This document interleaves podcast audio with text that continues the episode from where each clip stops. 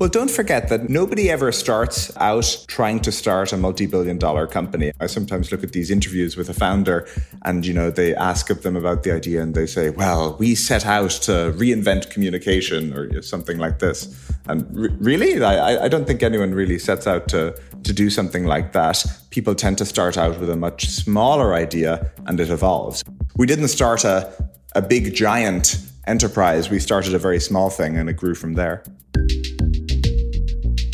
Hallo und herzlich willkommen zu einer neuen Ausgabe von Handelsblatt Disrupt, dem Podcast über neue Ideen, Disruption und die Zukunft der digitalen Welt. Mein Name ist Sebastian Mattes und ich begrüße Sie wie immer ganz herzlich aus unserem Podcaststudio hier in Düsseldorf. Warum ist Deutschland so gern lamoyant? Warum heißt es so oft ja aber anstatt wie toll? Und warum werden Unternehmerinnen und Unternehmer gerade aus der Technologieszene nicht viel intensiver gefeiert bei uns? Die Fragen stelle nicht ich, sondern das fragt einer, der mit 16 in Irland irgendwo außerhalb von Limerick angefangen hat, am Computer zu daddeln.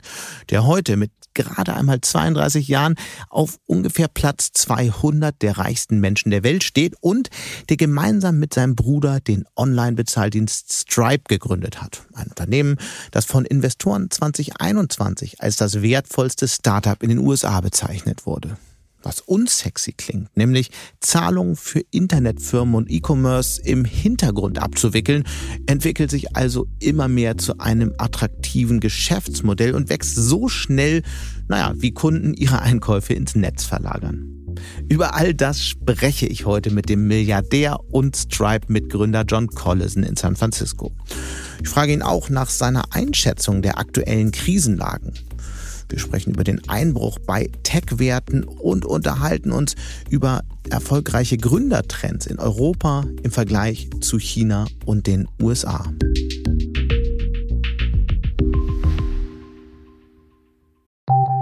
Nach einer kurzen Unterbrechung geht es gleich weiter. Bleiben Sie dran.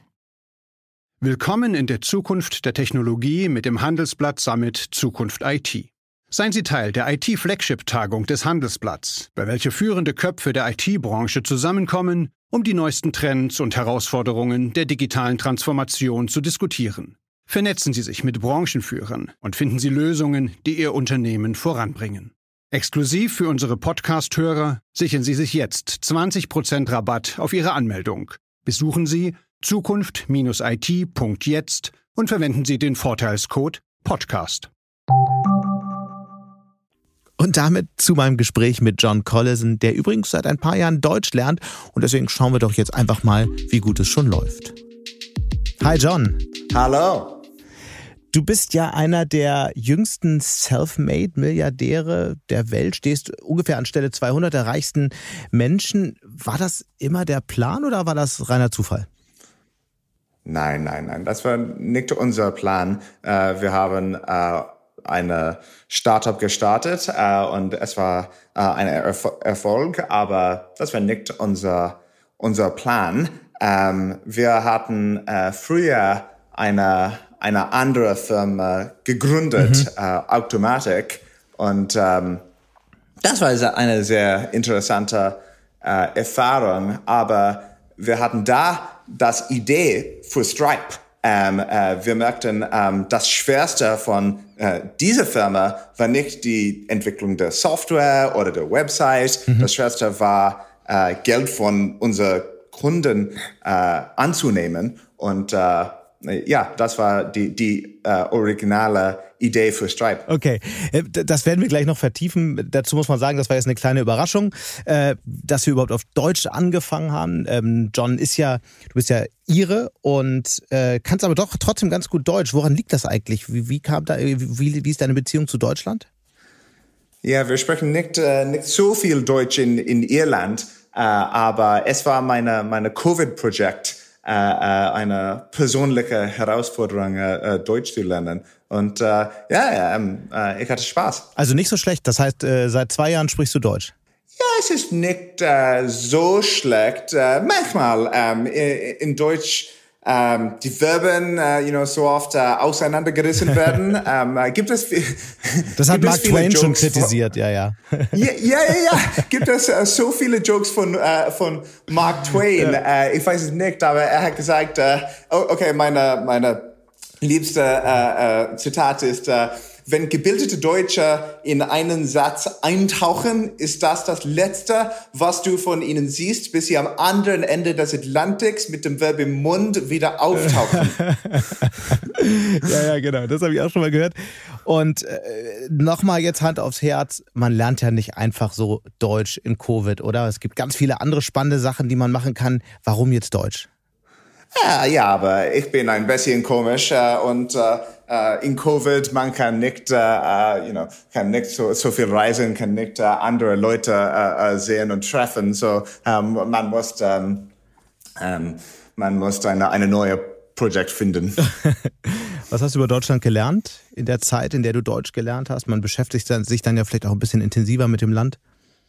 Oh, um, I mean, ich, ich liebe Deutschland. Ich habe uh, um äh, ich habe äh, ähm, nach Deutschland äh, ge gereist, aber ähm, auch äh, die deutsche Leute, you know, gibt es, es ist ähm, äh, für die Geschäft, ähm, es ist äh, äh relevant, ähm, gibt mhm. es eine deutsche Pessimismus äh, und wir, wir können äh, über das sprechen auch. Ähm, äh, aber ja, ich liebe äh, Deutschland und die Deutsche. So um, some people that are listening to us right now maybe may have not heard of Stripe. So can you explain in, in very easy words what exactly you guys are doing?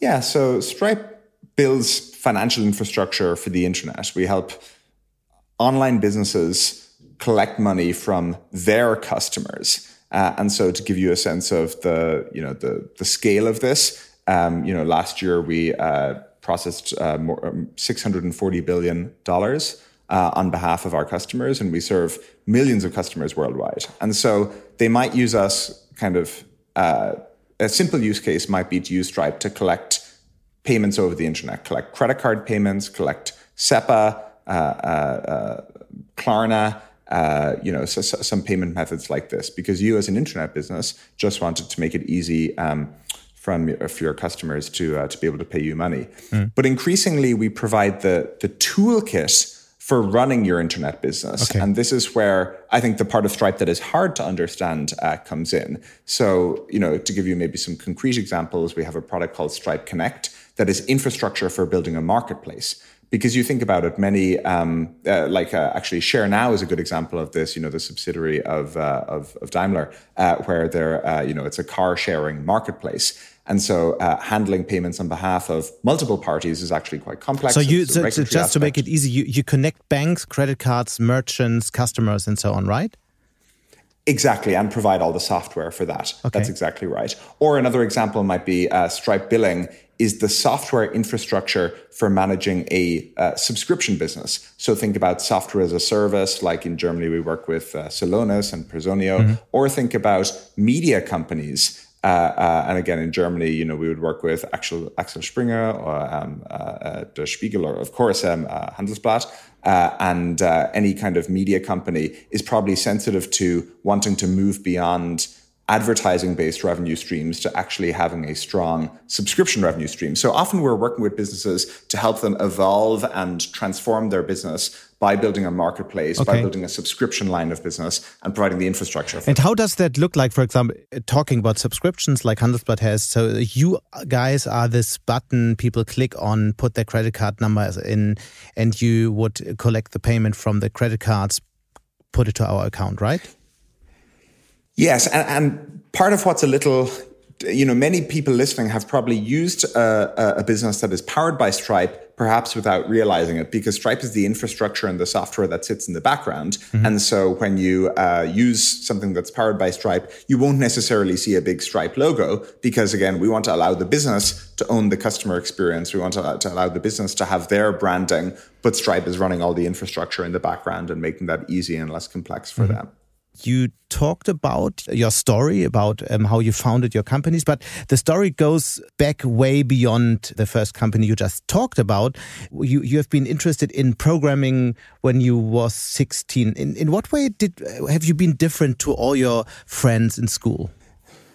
I think um, well, n- not that many people were interested in programming in school, at least where uh, where I was. I think luckily it's becoming more common now, and there is more of an emphasis on it. But at least back then, uh, it was maybe uh, more rare as an interest. Mm-hmm. And I think we were lucky to, uh, to, to to be able to be interested in that from an early age, and uh, again to find an idea that we liked early on. Because, like I mentioned, the idea from from Stripe actually came from one of the previous projects where we were kind of hacking around, as they say, with a uh, with a project, and that's what gave us the the idea for Stripe.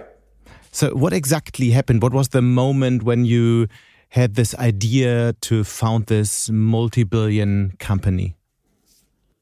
Well, don't forget that nobody ever starts uh, out trying to start a multi-billion dollar company. And i think this is one of the you know one of the keys to being a silicon valley entrepreneur is that you have to uh, to pretend that your plan and your vision was much more figured out at the time uh, uh, than than it actually was. I, you know i sometimes look at these interviews with a founder and you know they ask of them about the idea and they say well we set out to reinvent communication or something like this. And re- really? I, I don't think anyone really sets out to to do something like that, people tend to start out with a much smaller idea and it evolves. And so, really? at least for us, uh-huh. we had built an online business prior to Stripe.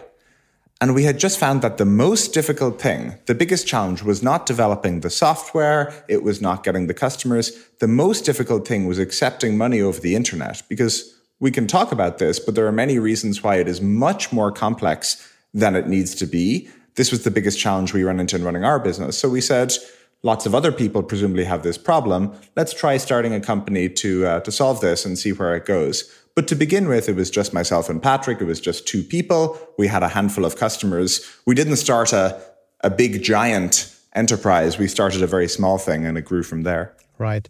And you found quite prominent investors, Elon Musk and Peter Thiel, for example, invested in your idea. How did you meet them?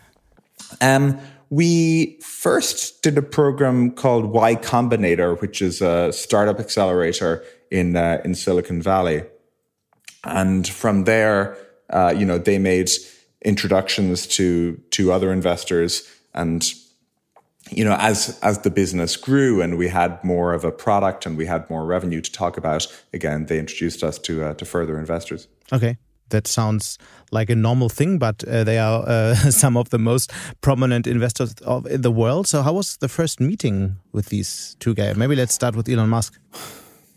Well, well, it's it's funny, right? Because um, uh, you know, but both were co-founders of, of PayPal, mm-hmm. and so you can imagine, um, uh, you know, you go in to make this pitch that online payments is completely broken, uh, and uh, it's far too difficult for uh, for internet businesses to have to deal with online payments, and you're making this pitch to the the founders of of PayPal. You know, it could go well or it could go poorly, um, but but it went well, and I think they actually understood that there was a lot of work left to do. And again, uh, as you look at the global internet economy, there's a huge amount of uh, of complexity that needs to be to be improved and abstracted compared to what existed back in in 2009. But anyway, everybody is asking now at this point of our conversation, how was this first meeting, Peter Thiel or Elon Musk? So, what what kind of questions do they ask?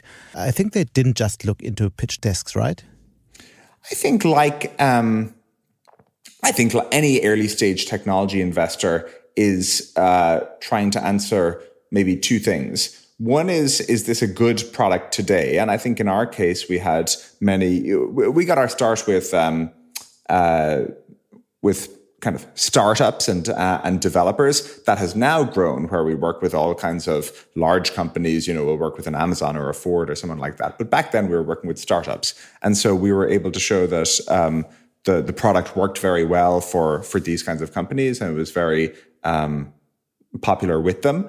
Uh, and so that's one thing that they would be looking to answer. And then another thing they would be looking to answer is does this have room to grow? Could this business be 10 or 100 or maybe a thousand times bigger than uh, it is today. And again, I think as you look across the internet landscape, we were able to talk through, well, global payments is very complex. Like everyone, you know, we started with credit card payments in the United States, but you think about direct debit in Europe or all the local bank schemes, or even, I mean, now you have open banking and PSD2 and things mm-hmm. like this, or it, Alipay and WeChat in China. You know, you could go through the different countries. You need to tie together these things. And now, even we're getting into uh, things like um, managing VAT for businesses. That's a source of real unnecessary complexity. And so, even back then, I think we were able to paint a picture of there's a huge amount of complexity in running an online right. business. Okay. So, mm. this product is working today, and then it has room to grow. Okay. Uh, is there anything you learned from them as you said, they've um, they've already invented uh, some um, online payment system that everybody's using today. So, is there anything these two entrepreneurs taught you in some ways? They, they, are, you know, maybe the, the, some of the highest profile uh, uh, people who invested in Stripe, but honestly, they were not kind of the, the closest investors uh, uh to the business, and so we always had a, a, a kind of a, a group of uh, of investors, including some who are on our board, like Mike Moritz from from Sequoia, who we probably spent a little more time okay. with. We have to talk about a German company that also uh, tried to offer payment solutions and failed. It was uh, the biggest fraud in German um, history. It's Wirecard. It's a pretty similar idea. Is that something that affected your business somehow? D did you have more critical questions after the whole thing collapsed?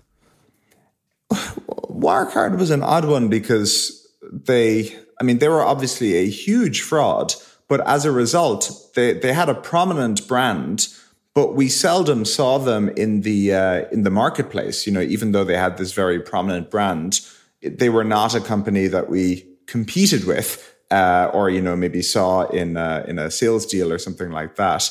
And so, uh, and maybe that's what you would expect because it was actually you know fully fraudulent. But we, we always found it odd along the way that we were you know always seeing this very um, this big prominent name but uh, but never saw them in the competitive marketplace, but, and I guess mm. that's why because it was it was a fraud.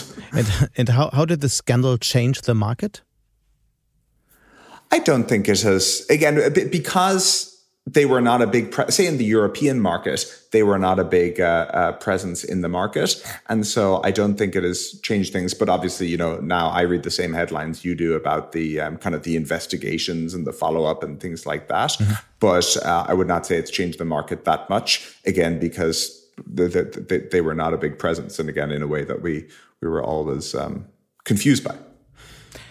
By building companies, you've worked a lot with your brother. I, I, was wondering, how does that work? I see quite a few stories of founders that started a company together as friends and it didn't really work mm -hmm. out. So, how does it work to do this with your brother together? What's the relationship you have?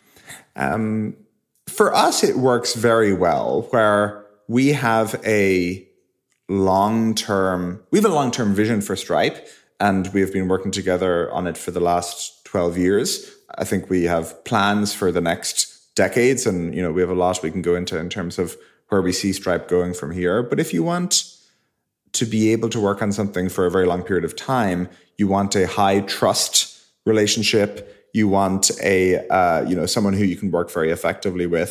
And so Patrick and I have a uh, a, a, very good working relationship. We're, you know, somewhat different personalities, but I think somewhat complementary. We're always pushing each other on, uh, on various ideas. So for, for us, it works well, but I think it, you know, it depends on the, the sibling, whether you can uh, work effectively with them. But, uh, sure. But, but, but, at least for us, it works well. But how, how did it happen? You could have uh, founded something with friends as well. So why, why your brother? Um, I mean, again, you know, we were when we started Stripe. This was many, many years ago. Uh, he was um, he was uh, 21. I was 19, and so we did not have very extensive networks in the industry or something like that. You're maybe overestimating the number of qualified friends we had. And in the meantime, you, you, you also play the piano, you have a pilot license. How is that possible while uh, running such a big and uh, quickly growing business?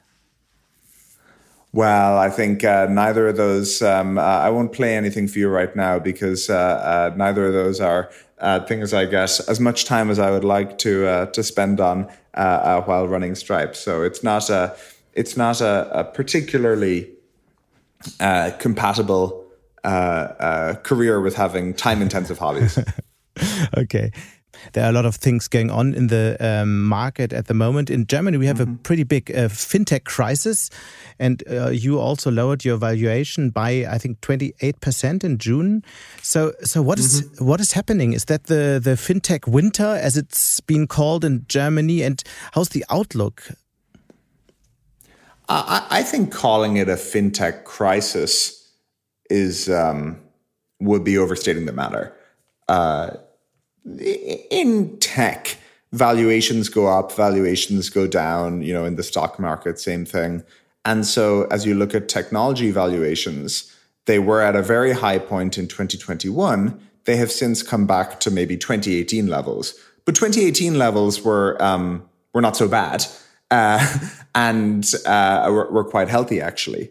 And then I think the other thing to keep in mind is that is to not mistake valuations for the substance of what's actually going on in the industry.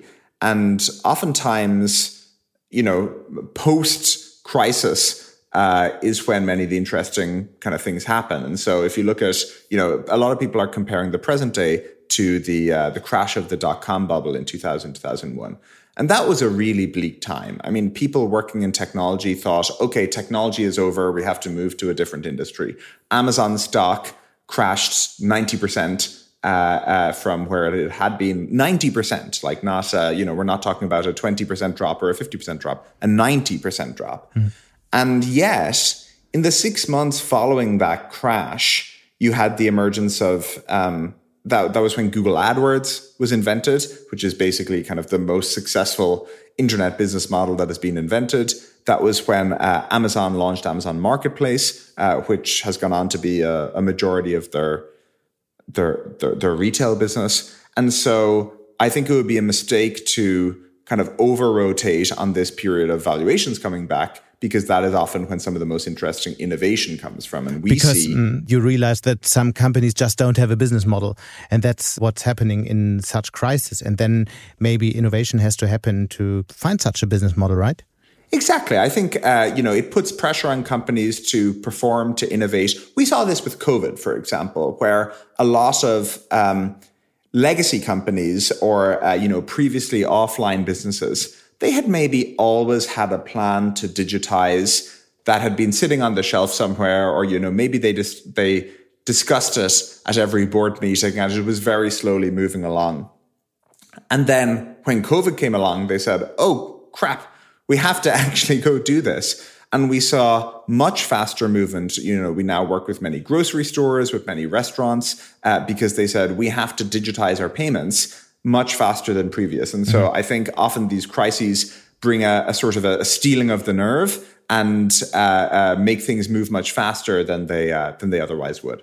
But also, critics say that parts of the fintech industry is just overestimated, and it, there has been this big hype in the last couple of years, driven by exactly what you just mentioned the the boom after COVID, and now it, it turns out it's just not as valuable, and they don't have business models, so it's coming back.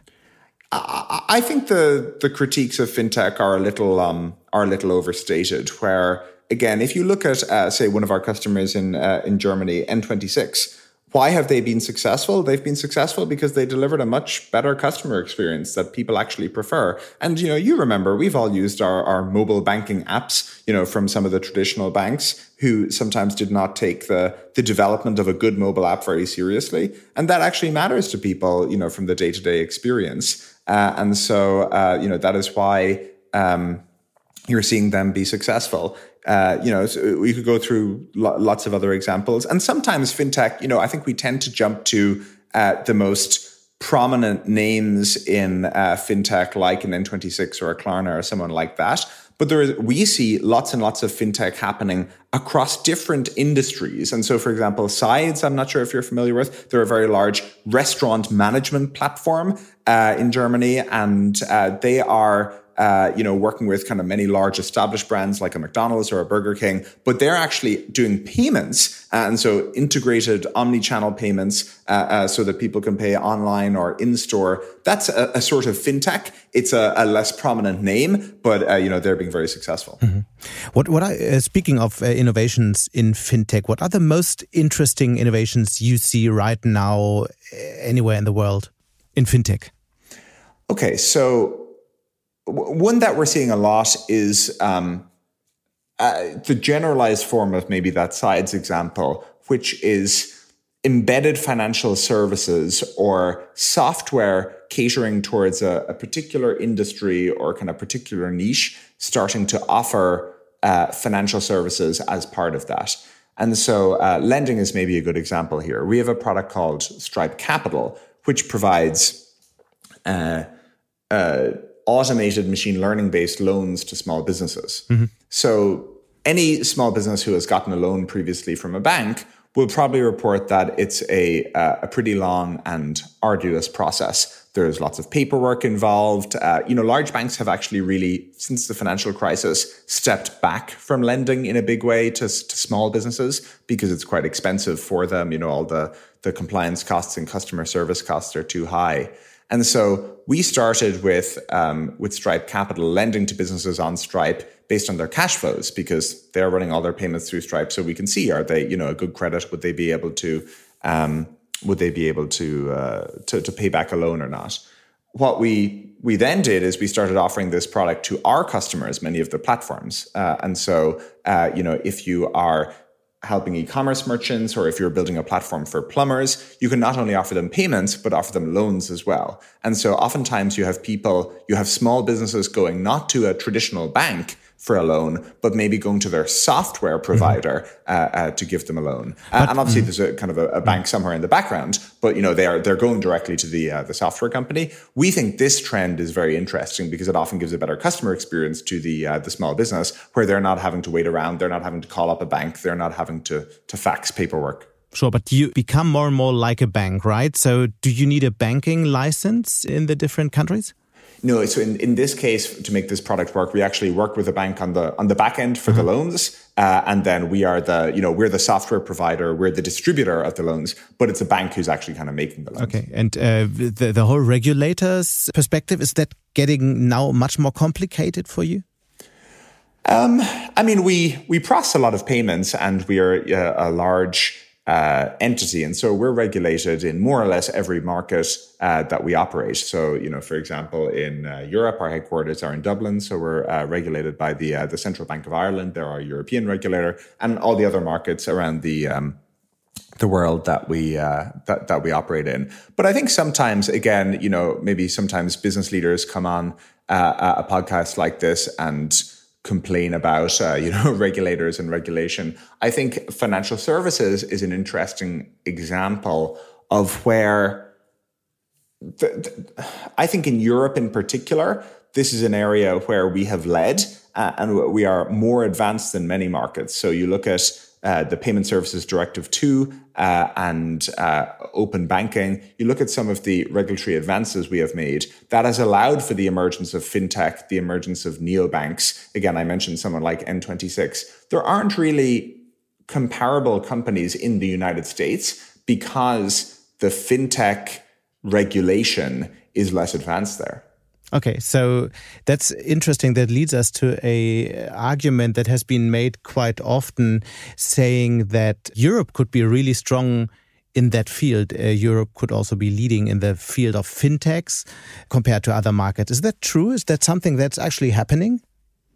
Oh yeah, I think Europe is leading in um, in the field of fintech and, and many of our customers in, in Germany and in, in Europe more broadly, like N26, like Solaris Bank, are in the uh, the fintech sector. And again, I, I, think because there tend to be more uh, th- th- there's a, a, more stable and more permissive regulatory environment. It's also somewhere where pan European regulation, um, you know, we, we always with the EU have this uh, goal of having nice, harmonized standardized regulation that enables businesses. I think everyone knows that the reality is is more uneven. So in financial services, there is a, a passporting regime where uh, a fintech can start up in one country and passport their regulatory status to all the other EU member states. That's very good. There are other areas where it works less well, uh, where again, one of the, the lines of business we have been going into is helping businesses manage VAT. And that's something where it's, you know, you talk to small businesses, mm-hmm. it's a bit of a mess for them. It's a cause of headaches. Uh, the pan European uh, standardization is not that good. Uh, and uh, and as a result, they need something like Stripe to help them. So I think in, in some cases we are sometimes more successful at the uh, the the single digital market or the the, the pan European standardization than in other cases. But when we look into the United States, not all of the fintechs are very successful. Some of them are not at all. So why is that so difficult? If your call would be true and Europe is leading in fintech, uh, European fintechs must be also leading in all the huge markets, which is not true for so many of the biggest fintechs in Europe, especially N26, for example, failed completely in the United States. So, what did you guys do differently that you could succeed um, somehow everywhere? Well, I wish we were succeeding everywhere uh, uh, yet, but uh, let's not uh, give us too much credit. But we're, we're certainly in many markets around the world. I think with uh, fintech, uh, because the kind of product is shaped by the local regulation and the local norms in the market, uh, I think you need to be quite uh, cognizant of the local market considerations. Uh, and you know, so in Germany, for example, there is this skepticism of credit uh, that uh, definitely does not exist in the United States. They're big fans of credit over there, but you have these different almost kind of personality differences between the countries. And so as a result, I think you tend to see in fintech generally regional winners more than global winners. And so you have a set of fintech companies that are successful in the uh, the United States, like maybe Square Cash or Chime, or pick your example. You have a set of uh, companies that are successful in Europe, like N26 or Revolut or some, someone like this. And then in Brazil, it's different again. But you don't tend to see global winners to the same extent. Mm-hmm. I think for us, we we, I mean, it's not easy. We work very hard to understand markets locally. You know, we first started hiring people in. in I think everybody would say that, right? All, all, fintechs would say that about themselves. Sure, but again, we've been, you know, we've been investing in Germany now for for ten years. You know, it was mm. not an overnight thing, and I think also you need to have a bit of the perspective. I think sometimes when American companies try to expand into a foreign market and bring an American product and just roll it out there. That doesn't work well. I think it's maybe helpful for us that we grew up in Ireland. We have some more of the European perspective uh, and we understand kind of the differences in the products that are required. I spend actually a decent amount of, of time still in Ireland myself. But you need to, I think you need to have that international perspective and you need to really put in the effort where for us, it has not been an overnight success. It's been many, many years in the making. And I think sometimes companies don't have the patience. You know, they they try it for a year or two and then they say this is hard. Whereas we've been trying it for again in Germany for eight years. Hmm. So we talked about your valuation. We've talked about the story, um, your story um, about your company. So the big question is, when will you go public? When is your IPO? Uh, we're very happy as a private company. We have no plans to go public. Not at all. Why is that? Because we have a long-term vision for Stripe, and uh, we are still in the relatively early stages of of executing on this vision. We have achieved, you know, some success in the United States and in uh, in Europe, but we're now expanding quite rapidly in uh, in Latin America. We just made an acquisition in uh, in Africa, and so we, we, have a lot of expansion uh, yet to do. Uh, and then also, the business is not terribly capital consumptive. So, a traditional reason people might go to the public markets is because they want to raise a, uh, a large round of financing. And uh, in Stripe's case, the business does not consume a lot of capital. It's a very capital efficient business model. And so that is less relevant as a consideration. So, so your investors are not pushing um, to go public? They, they, they, they are not, uh, you know, they, they are not in a big rush now. Okay. So uh, let's talk about Europe. There's a big discussion at the moment, at least in Europe, how the, the, the, the European tech scene will look like in a couple of years. Uh, obviously, you've seen the big conflict between the United States and China, a conflict that mm -hmm. has a lot to do with technology as well. So the big question is what could a role for Europe look like? Is there something Europe can do better than all the other regions, or will the good old continent somehow be stuck in the middle between the tech superpowers? I think Europe tends to be overly pessimistic on its on its tech scene or overly bashful. The European tech scene is already doing very well. Uh, and if you look at it by the numbers, uh, you know, 85 new unicorns were minted in Europe in 2021, and that was twice or three times the number in as in uh, in China. And so you know sometimes we compare ourselves with with China as if how could we ever catch up? Whereas as you look at some of the um, some of the numbers, uh, it's it's doing quite well already. I think we should be thinking about what sectors can Europe really lead in exactly, uh, and we we talked about one uh, as an example with with fintech, where again I think because we um, have a better regulatory apparatus for fintech that has allowed for the emergence of neobanks that has allowed for the emergence of you know pan-european payment systems and some of these kinds of things that are instrumental in powering the the fintech ecosystem that maybe don't exist in uh, in some other markets. So okay that's one. We think europe can be a leader in fintech and i would argue already is. You know some of the most interesting fintech companies are um, again you know take revolut another customer of ours. There, there's no equivalent in um, uh, in uh, in somewhere like the United States. So, uh, so, so that's one area. Another that we're quite interested in is climate. We have a, a program called Stripe Climate where we are funding carbon removal, and we are the um, we, we, can get into this, but um, we, we're kind of the initial customer for many new carbon removal companies. But I think that Europe should be thinking about how to become the leader in uh, carbon removal technologies and climate companies. Because you think about it, the mandate for this is so much stronger in, in Europe than it is in somewhere like the United States.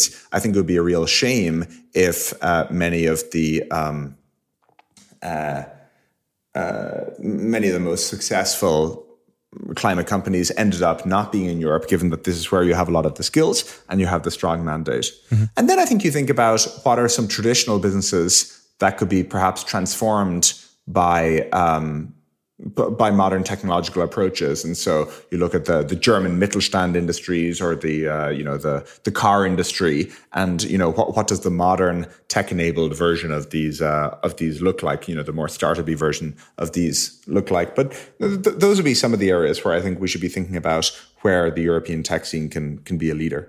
You are obviously pretty optimistic, and I think um, you are right in some points. But also, when you look at the stock market, you have many companies that have been there for decades now, and that's pretty different to the United States. So um, there's a lot of catching up still to do, right?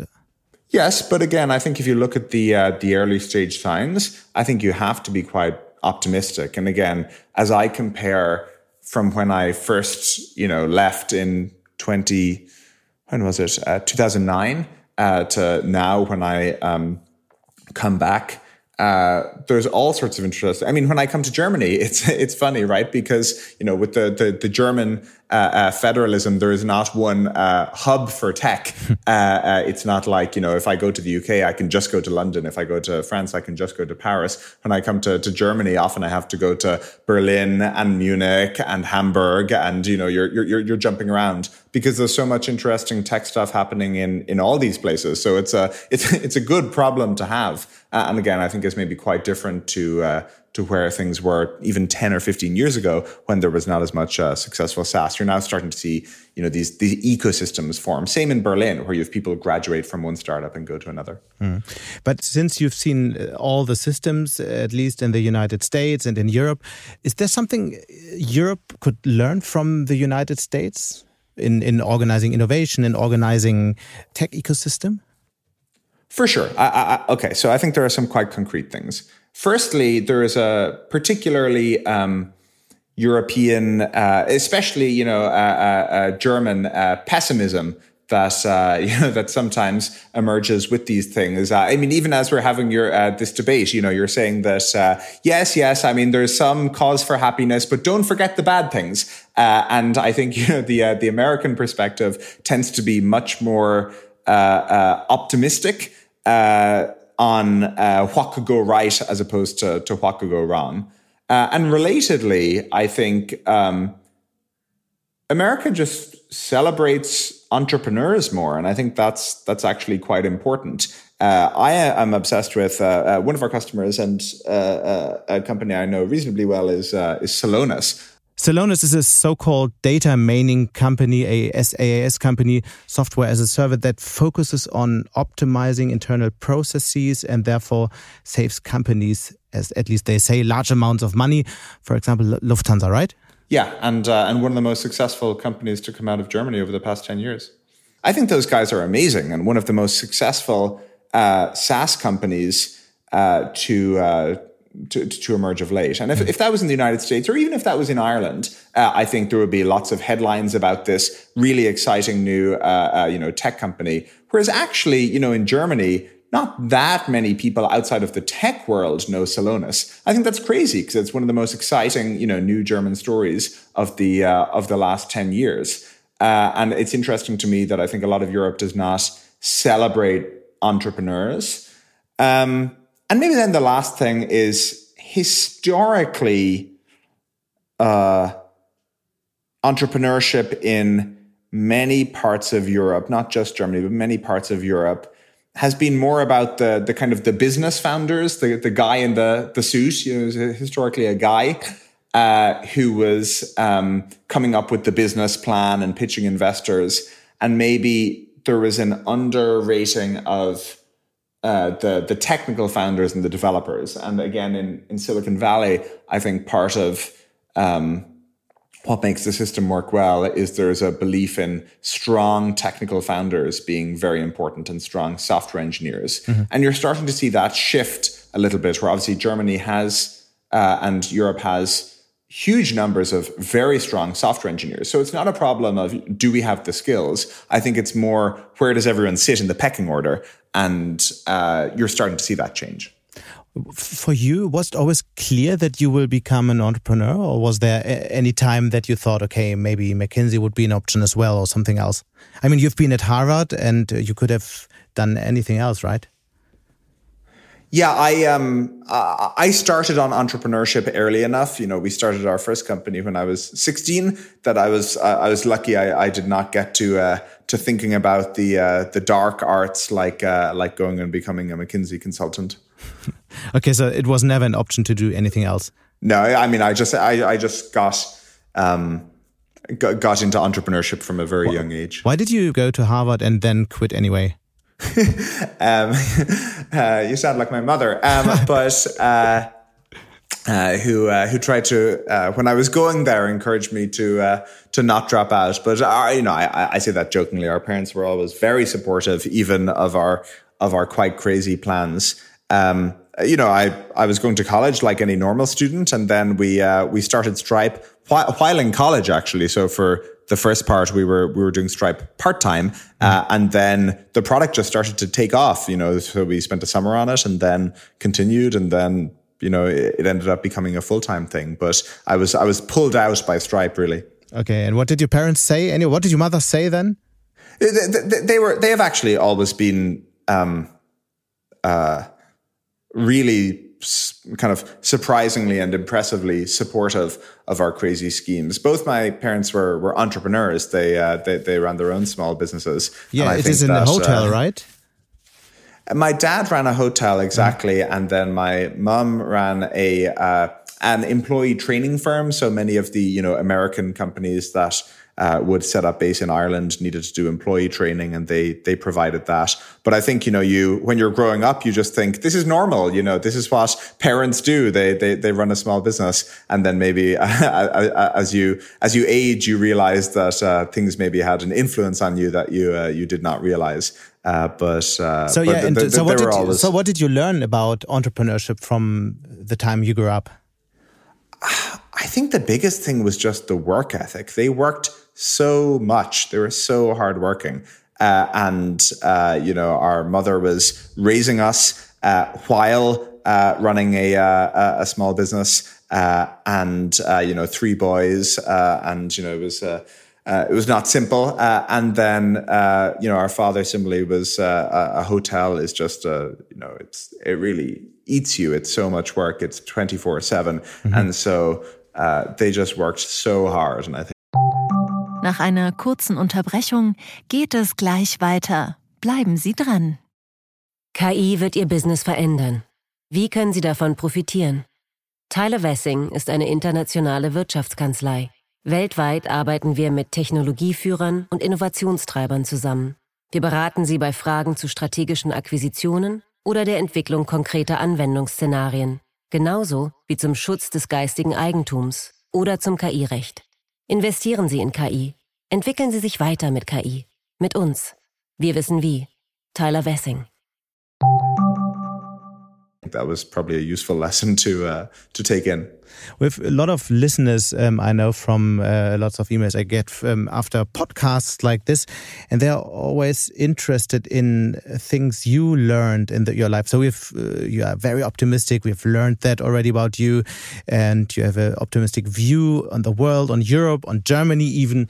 Um, mm -hmm. But uh, I, I, was, I was, I was against the wishes of the Germans who want to find the, the negative angle. I, I'm on only asking the questions, but I was wondering so I was wondering, what was uh, maybe the the biggest mistake you've done as an entrepreneur, and what did you learn about uh, entrepreneurship, about yourself, about business, maybe?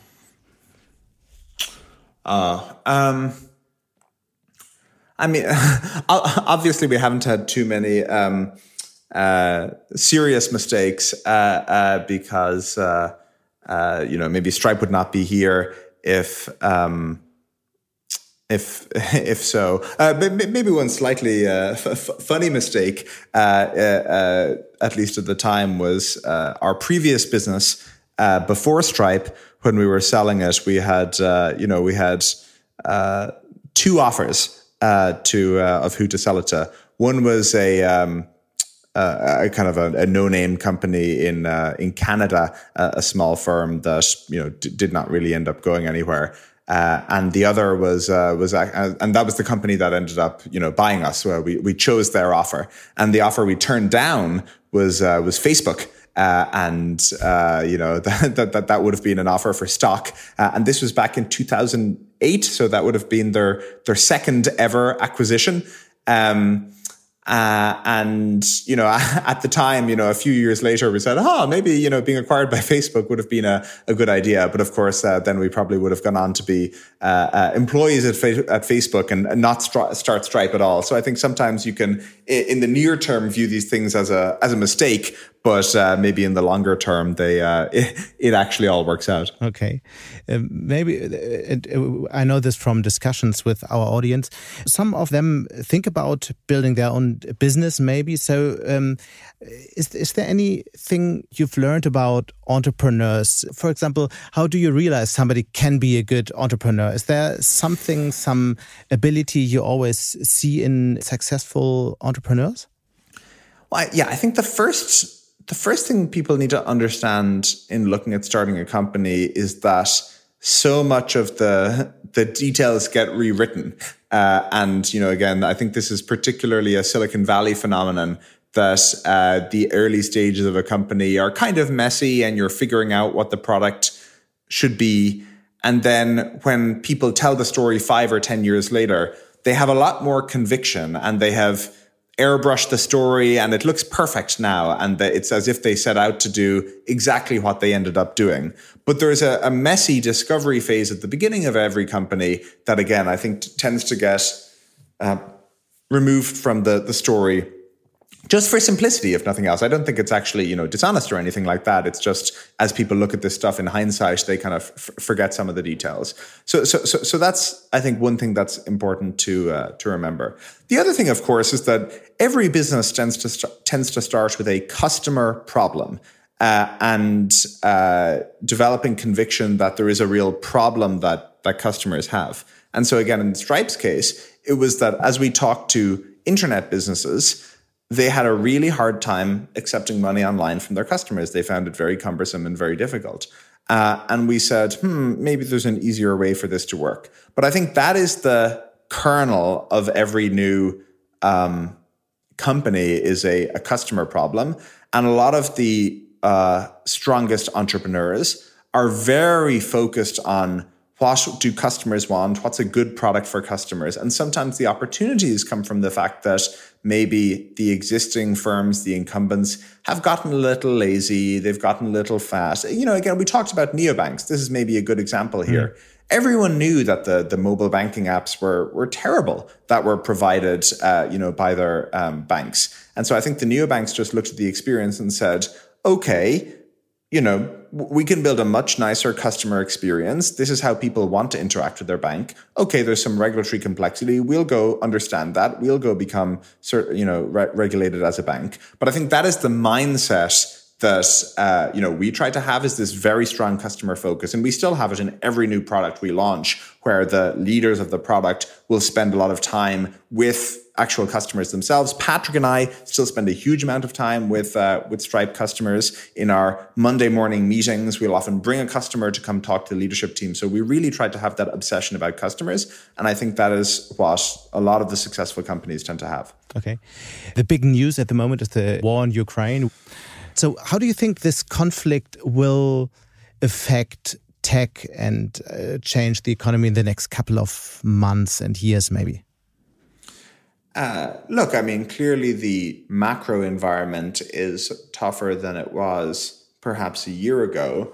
Though also, uh, you have to remember again that many of the problems that tech companies are solving still need to be solved, even in a more recessionary environment. And I think it's very evident that tech is here to stay and you know these problems need to be solved. But even so, though even though te a, tech is in crisis, I mean um, Facebook and Google are like um, stop hiring people at the moment. So uh, that's a huge crisis. So is that really so optimistic the outlook? Oh yeah, I, I, would not go far, so far as to, to call it a crisis. I mean, I think it's sensible to uh, to stop hiring if you know the business is slowing down a little bit. They will start hiring again. Like you know, they, they have not hired their last people. Uh, if they put a pause on hiring, it's probably a prudent thing to do, mm-hmm. and then they will restart again. I don't know, maybe it's next year uh, or something like that.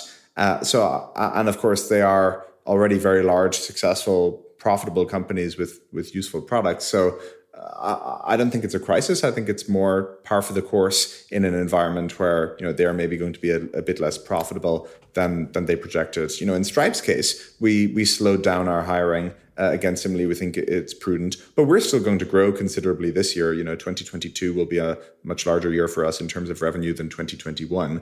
Uh, so, how much did, did you grow? The, how much will you oh, grow? We don't release the actual.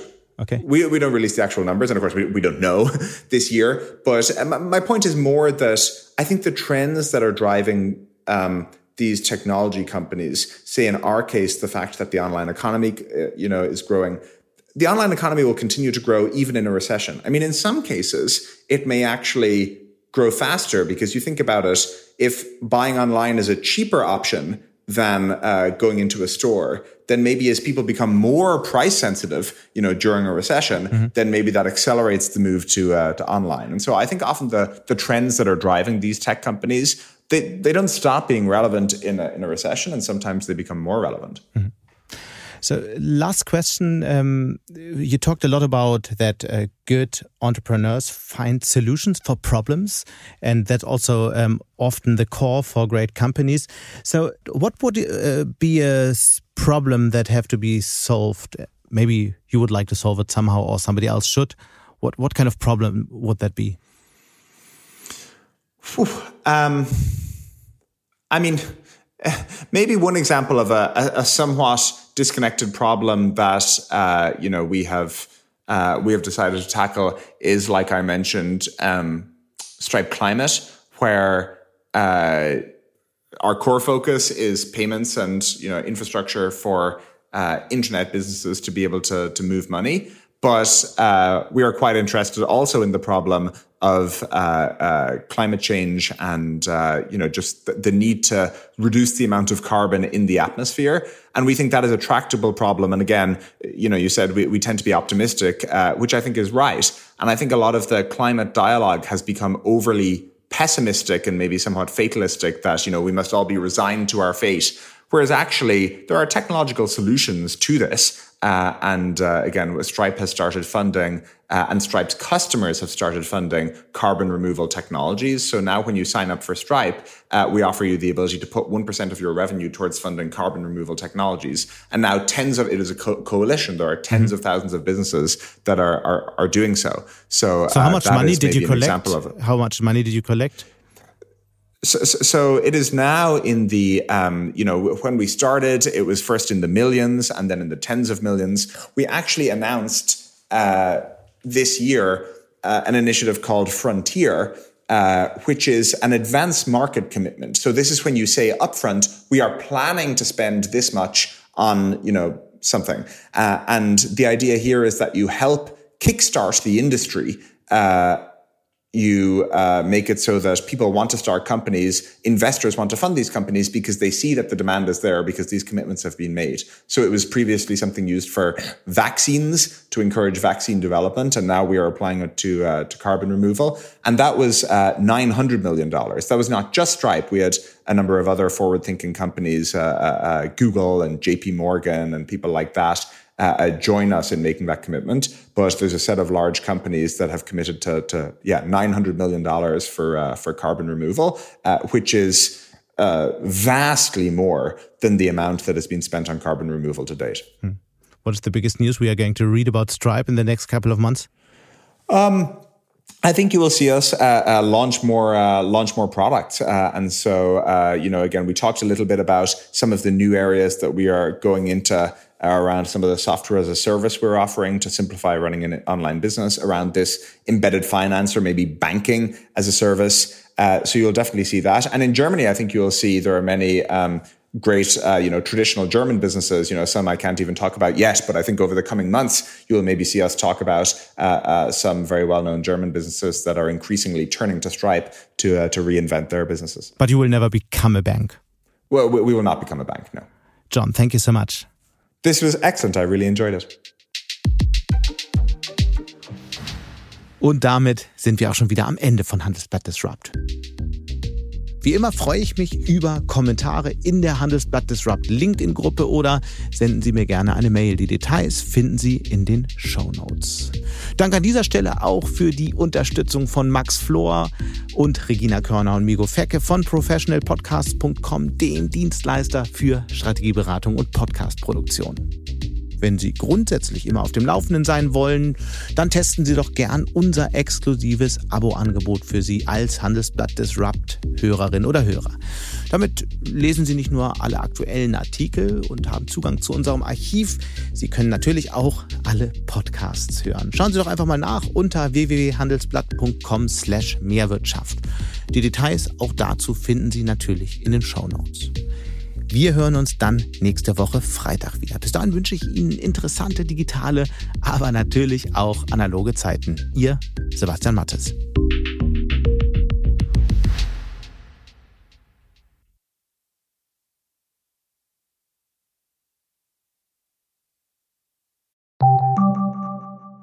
Bist du auf der Suche nach Inspiration und Netzwerkmöglichkeiten? Dann ist das Summer Camp der Handelsblatt Media Group genau das Richtige für dich. Treffe über 800 EntscheiderInnen, nimm an interaktiven Workshops teil und werde Teil der einzigartigen Camp Community. Wir wollen gemeinsam mit dir die Zukunft unserer Wirtschaft gestalten und aktuelle Herausforderungen angehen. Erfahre mehr und sichere dir noch heute dein Ticket auf hmg-summercamp.de.